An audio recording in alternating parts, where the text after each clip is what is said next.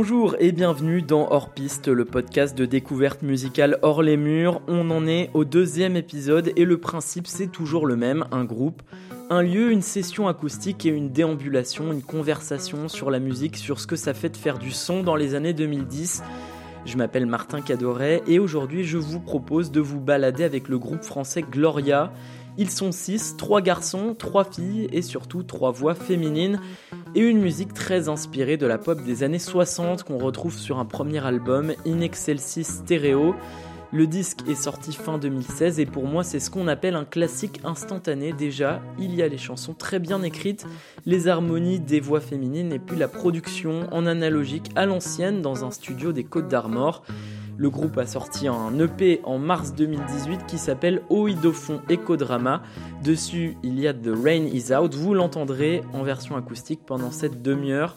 Ça sera tout à la fin avec deux autres morceaux, Beam Me Up et The Highlights, enregistrés dans les coulisses des transmusicales de Rennes où le groupe jouait en décembre dernier dans la salle du Liberté en plein centre de la ville euh, l'après-midi. Alors pas de chance, ce jour-là, il pleuvait, alors avec Gloria, on s'est baladé dans les couloirs des transmusicales. Euh, du coup, est-ce que quelqu'un peut m'expliquer euh, comment vous êtes tous rencontrés? C'est né d'où Gloria? C'est né de lui, l'homme qui marche euh, devant, à l'air solitaire. Lui, c'est Kid Victrola, Alexis de son vrai nom, musicien aux 1000 projets. Vous entendrez sa voix un petit peu plus tard dans ce podcast. Tout est parti d'une vision qu'il a eue avec des fantasmes autour de musique euh, des années 60 et 70 qu'il écoutait très fort et qui l'ont énormément influencé. Et il rêvait, il adore les voix de femmes, et donc il rêvait de faire un groupe avec euh, plusieurs harmonies vocales de femmes, avec plusieurs voix, euh, et, tout le long en harmonie vocale, ce qui est assez rare, parce que souvent il y avait une chanteuse lead et puis plusieurs choristes. Là, c'était l'idée vraiment de faire chanter des femmes tout le long, ça s'arrête jamais. Donc il a rêvé ça depuis des années. Euh, je pense que la première maquette, toi tu dois savoir Béatrice, donc Béatrice c'est sa sœur. Elle a chanté avec lui pendant très très longtemps. ils ont fait les toutes premières maquettes finalement de ce projet-là. Euh. Ah, ouais, il y a plusieurs années, il y a peut-être 5 ans, les, prémices. Et du coup, ça dormait dans les cartons euh, jusqu'à ce que. C'était. Il y avait eu quatre chansons un peu faites comme ça. Et puis c'était euh, le temps que ça mûrisse, le temps qu'Alexis ait le, temps aussi de faire ça parce qu'il était occupé par d'autres euh, projets musicaux. Et, euh, et, puis ouais, petit à petit ça s'est mis en place, ça s'est installé pour, pour faire tout un disque, pour faire avec d'autres personnes, pour trouver les, les, bonnes personnes, les bonnes chanteuses. Une rencontre avec Christophe de Kerwax, qui est un studio donc pas très loin de chez vous, à Ker. voilà. En parler aussi, Et lui, il a écouté ces morceaux-là, donc qui avaient été faits initialement euh, par euh, chantés par Béatrice et euh, à la base une, autre chanteuse encore qui ne figure pas maintenant dans le, dans le groupe. Et, Christophe a adoré parce que lui, il aime beaucoup ces sonorités-là. Il a proposé à, Alexis de venir faire l'album, en tout cas une partie de l'album, parce que finalement là-bas, on a enregistré que les voix, des guitares, quelques arrangements. Et voilà. Lui, il avait fait euh, l'essentiel. Euh, il avait fait l'essentiel avec Jocelyn. En fait, ils avaient fait ça à deux au départ, les instrumentaux. Ils avaient fait euh, basse, guitare, batterie. On, sort juste devant? Ouais, ça marche. On se met devant, on, se met devant.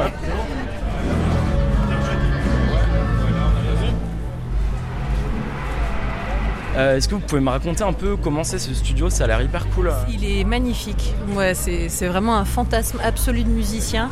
C'est un petit côté Abbey j'avoue. En fait, c'est un réfectoire de, si je dis pas de bêtises, hein, tu me corriges Alexis, c'est un réfectoire de jeunes garçons qui a été complètement... Euh, comment? Pensionnat. Un pensionnat. Un pensionnat pour jeunes garçons qui a été complètement euh, réhabilité donc par Christophe et sa compagne Marie. Euh, et, ils ont donc cassé plein de murs. Donc on a une immense salle euh, en bas, au, enfin, au, rez-de-chaussée avec euh, tout ce qu'il faut pour bien enregistrer. Nous, pour enregistrer les voix, on avait de l'espace, mais maximal. C'était très beau. Avec des canapés partout, des pianos dans tous les sens, et voilà, un espace fabuleux. Et lui, il a une sorte, juste à côté, il a une sorte de cabine de spationaute avec avec plein de, consoles, euh, de, de racks d'effets euh, incroyables, donc on se croirait un peu dans Kubrick. Et il manie tout ça sans qu'on sache euh, ce, que ça, ce que ça produit comme, effet, c'est assez incroyable. Une table de mixage qui coûte la blinde. C'est hallucinant. Ben, il me semble que c'était. il disait quoi? Il, y avait eu Magma, non? Elle avait fait Elle avait, Magma? elle avait une histoire, ouais, cette table. Mais euh, je crois que depuis, il en a une fabriquée par ses soins. Mais euh, il l'avait pas encore à l'époque. Il l'avait pas encore fini, c'était en pleine conception. Et vous, du coup, en, en tant que musicien, justement, bosser avec ce type qui, a- qui avait tous ces trucs analogiques, euh, j'imagine que c'est quelque chose qui a fait le son de l'album aussi. Mm, tout à fait, ouais. Ouais, ouais, c'est assez merveilleux. Puis d'autant qu'il a aussi, euh, avec Alexis, donc, euh, qui, a- qui est le compositeur du projet, euh, bien mixé et, euh, et masterisé aussi euh, l'album. Donc c'est vrai que ça donne une, un petit vernis final assez. euh, C'est le grain. C'est incroyable de chanter dans un micro où t'as tout. Enfin, c'est comme si t'étais, t'étais au plus près de ta voix, que ça restitue. En plus, il avait vraiment cherché euh, sur chacune des voix euh, quel micro serait le meilleur. Et c'est fabuleux. C'est... Puis c'est les grands espaces aussi. La Bretagne. euh, vous êtes Bah, un baladé peu. un peu? Un petit peu. On est allé une fois à la plage avec Wendy. Oui. Bravo. Mais on a dû demander à une Allemande de nous aider à pousser le camion pour redémarrer euh, en rentrant. Dans le sable? Ouais. Vous savez conduire Non, avec le sable sur le. sur le parking. C'était un camion qui avait plus de démarrage. Un peu plus tôt, avec le groupe Direction Les Coulisses, on s'est mis à la recherche d'un endroit où enregistrer la session acoustique. Ah bah tiens, Jean-Louis Brossard.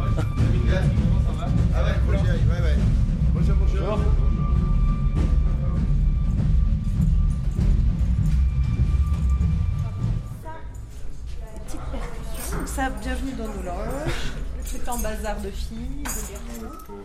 Bienvenue. Voilà. Oh, vous n'avez pas rangé vos, vos, vêt- vos pyjamas les filles Il y a besoin C'est juste. Non, mais du coup, on essaye de l'autre côté là, qui résonne bien Ouais. Ça vous va d'essayer là-bas En plus, c'est beau. Dommage qu'on ne pas filmer. C'est très classe.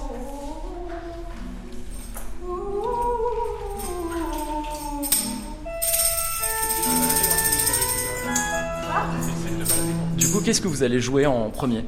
On va jouer Beam Me Up, c'est ça? C'est le premier single, c'est le premier Oui. titre qui a été euh, en écoute.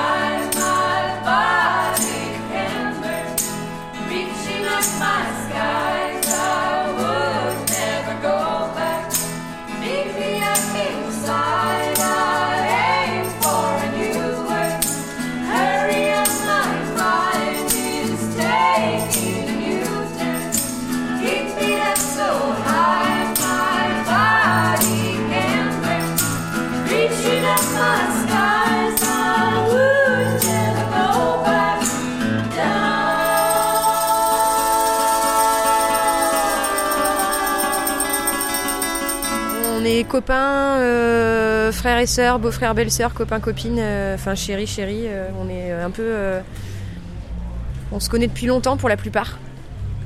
Et puis... Non, pas sauf toi. Il y en a qui se connaissent depuis très longtemps, d'autres depuis toujours et d'autres depuis euh, pas très longtemps, mais. euh, mais voilà. On, a aussi euh, pas mal joué et encore on joue dans d'autres groupes. euh, alors on, on joue tous dans d'autres groupes, mais on joue aussi dans. On a joué avant dans d'autres groupes ensemble.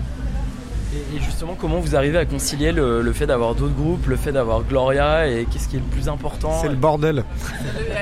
On a un Google euh, Agenda. J'en peux plus. On a, comment dire ça, harmonisé nos euh, calendriers Google. Et ils sont très très colorés, tu comprends rien du tout.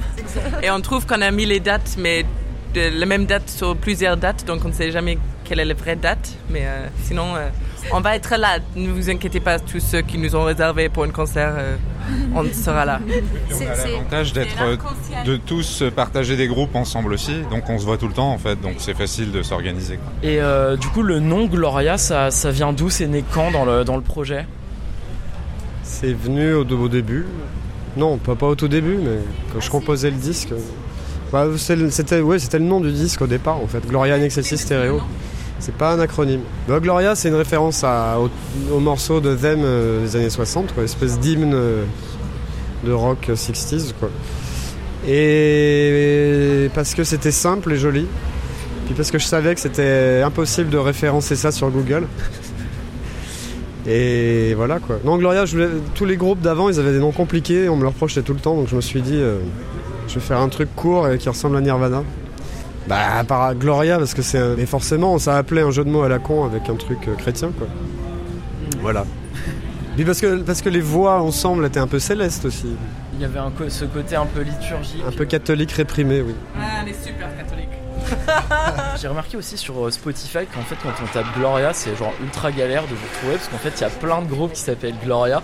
C'est un truc auquel vous avez pensé, qui, vous- saoule, euh, qui, comment ça marche en fait Moi je m'en fous, j'y avais pas pensé. En... Enfin, justement, je cherchais un nom un peu euh, facile à retenir et universel. J'ai pas pensé au référencement Google, mais c'est parce que nous, on, voilà, on vit en 67 là, donc euh, on, on réfléchit pas à ces trucs-là. Ouais, il paraît que c'est galouille. Tout le monde nous dit tout le temps. bah, D'abord, jusqu'à il y a deux jours, on n'avait pas de Facebook, ce qui me comblait de joie, mais ça a changé a priori. Et euh, tout le monde venait se plaindre en disant euh, bah, euh, où est-ce qu'on vous trouve? Vous n'avez pas de Facebook et tout ça. Bah, c'est l'occasion pour les gens de, de- de- de trouver d'autres moyens de se renseigner que Facebook. Quoi. Parce que finalement, il nous arrivait plein de trucs sans Facebook en un an. Quoi. Par les disquaires, euh, par le bouche à oreille. Évidemment, avec Colin Banana, le label qui a beaucoup euh, communiqué là-dessus aussi. Donc c'est un peu hypocrite de dire ça. Mais quand même, il y avait cette idée de. Enfin, Ça va avec le projet du coup, l'idée de, de- de- de sortir des réseaux sociaux, de la com. C'est peu. fini maintenant, on y est.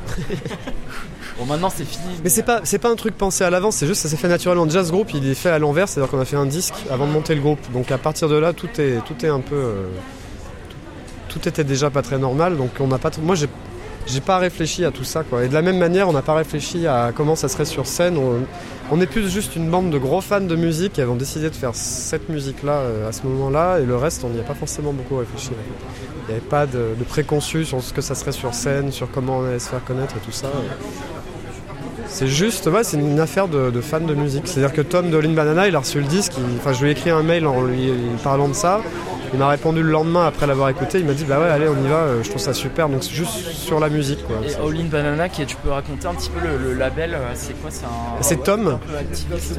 C'est le label d'une personne euh, qui fait ça depuis, ça commence à faire quelques années, qui est à Paris, qui signe une ribambelle de groupes, euh, au départ plutôt Garage 60s, euh, à Paris, un peu en Bretagne, il y a les Mad Caps qui sont d'ici évidemment, Caviar Spécial et tout ça, là il y en a de plus en plus. euh, on a joué avec Slift récemment, qui, aussi un- qui sort un disque chez eux, et qui est un super groupe de, de euh, un peu lourd. Enfin, le, le psyché, pas eux. Et, euh, et Tom, je sais pas, c'est vraiment un passionné qui se bouge pour faire parler de ses groupes et ça marche. Bravo. Les choses, elles ont marché parce qu'elles se sont faites dans le bon sens. C'est juste, il n'a pas cherché à faire plus que ce qu'il pouvait faire. Il a fait ce qu'il savait faire, il l'a fait super bien a priori. Et derrière, euh, du coup, les gens qui, il a mis ça dans l'oreille de gens que ça pouvait intéresser et ça a marché. Quoi. Donc, euh, super. Et ça fait plus d'un an maintenant que le premier album est sorti. Quel retour vous en avez? Quand il est sorti, il y a eu beaucoup de chroniques qui étaient toutes euh, plutôt cool. Donc euh, voilà, ça c'était, c'était pas gagné parce que le groupe n'avait pas d'existence scénique. Donc ça c'était chouette. C'est surtout All in Banana qui a qui s'est démerdé pour en Le faire label. parler, le label. Ouais. Et non, mais c'est- c'était un super retour. Il y avait le fait que justement le groupe n'existe pas avant, on n'avait pas de Facebook, pas de truc, donc euh, ça crée une espèce de mystère qui a, qui, qui a interloqué pas mal de, de gens, de journalistes notamment. Ça c'était bien. Parce que personne ne savait d'où ça venait, qui avait derrière, il n'y a pas de photos de nous et tout ça, donc euh, c'était rigolo. oui.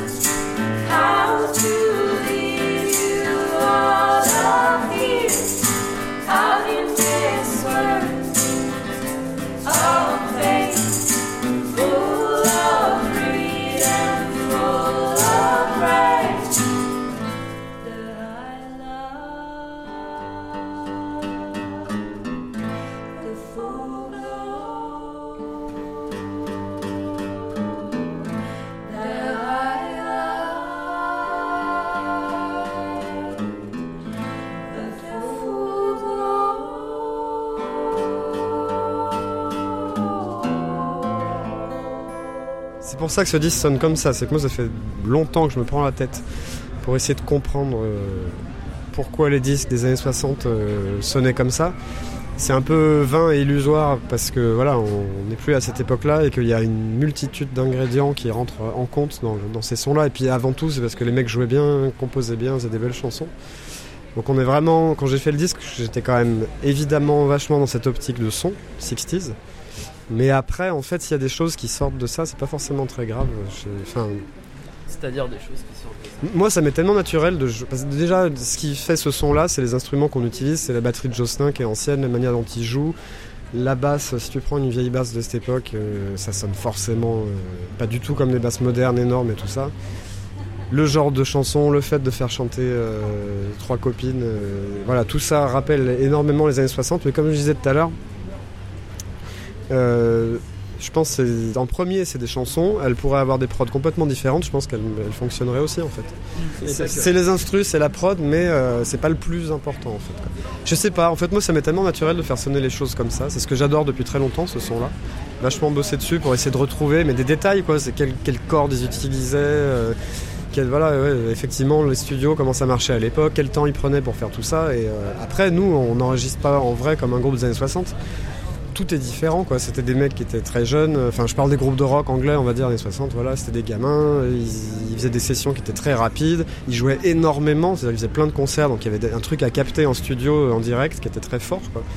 Et puis il y avait euh, le, le son de l'époque qui, à la fois du très bon matos, des très bons micros, des très bons instruments, mais qui finissait sur des petites bandes euh, qui soufflaient, qui finissaient sur des 45 tours euh, qui sonnaient pas super bien. Donc c'est un, un mélange de, de choses euh, de, de grande qualité et, de choses de moindre qualité qui donnait tout ça. Quoi. Enfin, après, euh, nous, on nous a, moi je me rendais pas compte, mais on nous a vachement dit que Gloria aussi avait un côté années 90 dans les compos. Et c'est clair que moi c'est ce que j'écoutais quand j'étais gamin. Tous les groupes de pop euh, euh, ou grunge, euh, indé années 90. Et il y avait beaucoup de filles d'ailleurs à l'époque. Tu peux citer quelques Je sais pas, genre les Breeders, Lush, enfin tous ces trucs-là, quoi. Et je pense que ça a aussi vachement influencé Gloria, en fait, quoi. L'album, il y a beaucoup d'arrangements, donc je pense que sur scène, ça sonnera jamais exactement pareil. Il y a plein de, de petits instruments rajoutés par-dessus, des xylophones, des machins, euh, qu'on peut pas, on peut pas tout jouer. Mais, euh, mais c'est pas facile, ouais, parce que il y a vraiment cette histoire de disque d'abord, de groupe ensuite. Donc euh, on joue les morceaux avec les instrus. Il y a les trois voix évidemment, il y a les harmonies qui sont là, mais ça sera jamais exactement pareil. Ce qui est pas évident aussi, c'est ce type de musique euh, adapté aux conditions de concert d'aujourd'hui et, aux- et aux standards de son des salles de concert. C'est-à-dire? Où il y a le- les, concerts aujourd'hui, il y a beaucoup de basses, il y a beaucoup de, il y a une façon de traiter le son euh, avec beaucoup de micros, de proximité, machin, où tout est très très repris, qui qui, euh, qui correspond pas forcément au type d'instrument qu'on utilise et au type de son qu'on recherche. Donc c'est pas forcément facile de faire sonner ça, à la fois d'envoyer aussi avec euh, batterie, basse, guitare, clavier, qui puissent envoyer comme ils ont envie, tout en entendant les trois voix et qu'elles se dégagent et que nous on s'entende. C'est des choses qui sont pas faciles à, à, à doser quoi.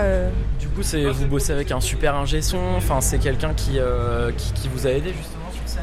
euh, Mais de toute façon, on est en train de travailler là-dessus. hein. Le- le- le- effectivement, le groupe est pas très facile à faire sonner sur scène, je pense, parce qu'il y a- En fait, le disque, il y avait un, un peu une idée de Phil Spector, tu vois, mur du son, c'est-à-dire de sur toutes les chansons, t'as quand même beaucoup d'instruments qui jouent absolument tout le temps. T'as trois voix, donc c'est blindé de fréquences de partout. Tu peux expliquer un petit peu le- la, la technique du mur du son Non, mais c'est pas une technique, c'est juste que euh, Phil Spector, il a enregistré une multitude de musiciens dans une même pièce avec peu de micros. C'était un peu comme des- un orchestre symphonique avec un batteur et un bassiste qui joueraient de la pop en fait. Quoi. Il faisait beaucoup de choses tout en direct et du coup, il, met- il adorait la reverb, il en mettait des caisses. Donc du coup, t'as des espèces de disques qui t'arrives pas à distinguer les instruments entre eux, t'as juste une grosse masse de sons. Et donc on- sur le disque, euh, sur le premier disque, il y avait un peu cet esprit-là de, plaquer pas mal d'instruments qui jouent un peu tout le temps, de créer cette espèce de, de, ouais, magma de pop euh, un peu sans arrêt. Du coup, en faisant ça sur scène, euh, peut-être qu'il, petit à petit, on travaille à avoir un peu plus de nuances en fait, forcément, parce que si on joue cette espèce de, de mur du son absolument tout le temps, tout le temps, ça crée une espèce de gros pâté euh, perpétuel. Donc petit à petit, on affine ça effectivement. D'accord. Pas Et du- facile à transposer, oui, effectivement. Qu'est-ce que vous direz qui a justement bien changé entre les premières fois où vous jouez, vous jouiez tous ensemble et aujourd'hui? Bah, Il y avait le danger que, Notamment comme on est euh, trois chanteuses euh, debout à bouger, on, on bougeait pas forcément euh, de manière harmonieuse ensemble. Je dis pas qu'il y en avait une qui était qui était moche ou quoi, mais on cher- en fait on a eu on a cherché un petit peu comment harmoniser nos aussi nos, nos mouvements. Créer une unité en fait. Ouais. Vraiment, ouais. Et aussi visuel finalement, Oui, c'est et aussi ça. par le costume, euh, par nos habits. aussi. Ouais, parce qu'on on est assez différentes, en tout cas je parle au niveau des nanas, on est assez différentes même, euh, même physiquement, même dans nos- instinctivement nos manières, nous, d'appréhender la scène chacune dans nos projets respectifs. Et que du coup, il y a, on, on a forcément... on- en fait, on a appris, je pense, l'une de l'autre pour euh, soit se planter dans le sol, soit bouger un peu plus, soit euh, voilà, chercher d'autres euh, d'autres nuances, d'autres gammes de jeux pour trouver un truc plus uni, plus, plus harmonieux. Et, et du coup, là, donc vous jouez en festival, j'imagine que vous avez déjà fait d'autres dates en festival. Comment un groupe comme vous, il arrive à s'insérer dans une programmation avec des trucs beaucoup plus euh, contemporains, actuels euh, On l'a fait, ouais. Ouais. On l'a Ouais, fait à la ferme électrique. euh, C'était bien moderne, il y avait plein de choses. Au Rocorama, Rocorama, aussi, sur- Ouais, aussi à. Toulon. On l'a fait à- en Ardèche euh, avec toutes les musiques euh, du monde euh, Ouais. traditionnelles et nous on en jouait derrière. Il y, a, il y a pas mal de gens, bon je, je parle un peu peut-être de gens plus âgés, des fois qui viennent nous voir avec des étoiles dans les yeux à la fin du concert en disant Oh moi j'ai écouté ça, ça et ça, merci. Euh, ça me fait plaisir. Il y en a un qui disait Ah, j'ai écouté Roxy Music, qui est un des groupes préférés d'Alexis. Ah, ça m'a fait vraiment penser à ça, donc c'est vrai que c'est, c'est assez chouette de, de faire revivre. euh, qui, qui désarçonnent un peu les gens parfois. Ils savent pas laquelle regarder. Quoi. Ils sont pas habitués. Faut que Thomas? Il chante la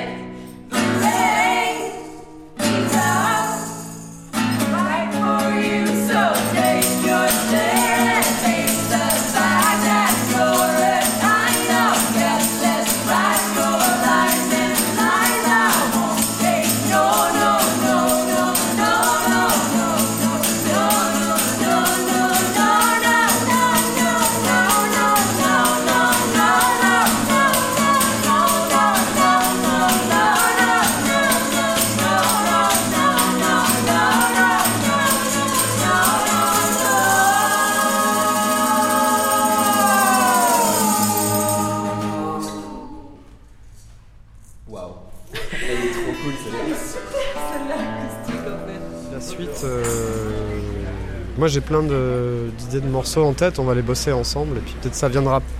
Enfin, ça sera un peu moins juste le fruit de mon imagination et plus forcément le fruit du travail en groupe. quoi. Moi je pense juste à essayer de. Enfin, mais comme, tout, comme tous les musiciens font petit à petit, euh, enfin au fil de leur disque, c'est d'aller plus à l'essentiel, d'élaguer un peu. Quoi. Mais je sais pas, il peut y avoir. Franchement, on écoute tellement tous plein de trucs différents que ça pourrait partir dans tous les sens. On verra bien quoi, au fil de l'inspiration. En fait, le groupe, il est né de ce disque-là. Ce disque-là, c'était clairement euh, l'envie de faire un truc très très 60s. Après, le groupe, il va plus vivre par lui-même et ça va donner des choses euh, qu'on sait plus naturelles, qu'on sait pas encore. Moi, l'idée, là, le disque qui sort, le EP de 6 titres. Il y avait un peu l'idée quand même de garder ce genre de son, c'est-à-dire de garder un peu les manières qu'on a eu d'enregistrer et les instruments très, très datés mais qu'avec ce son-là, on pourrait essayer de jouer n'importe quoi. Il y a un morceau, notamment le dernier du EP, qui, ressemble à rien en fait, qui fait plus années 80 dans la manière euh, dont c'est composé, mais toujours avec ce son 60s. Donc ça, ça peut être intéressant, c'est de garder ces sons qu'on aime bien, parce que de toute façon, on adore ces instruments, on les a, mais de s'autoriser à faire n'importe quelle musique et, à- passer cette musique par ce son-là, en fait. Ça, ça peut être rigolo. Mais après, tout est possible, en fait. C'est vrai On pourrait finir avec un album a cappella, avec, euh, avec un corps d'harmonie euh, et une chorale de 70 personnes, ça pourrait être chouette. Dernière question, comment il faut écouter votre album Il faut mettre le- la tête de lecture euh, au début du, sur la face A.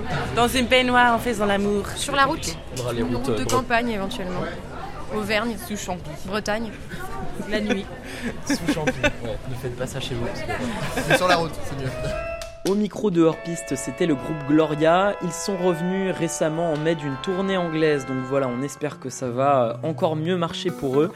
Et moi, je vous dis rendez-vous dans un mois pour un nouvel épisode. N'oubliez pas que d'ici là, vous pouvez aussi écouter l'autre épisode qui est disponible. J'attends évidemment vos retours sur la page Facebook et Twitter de hors-piste. Et à bientôt.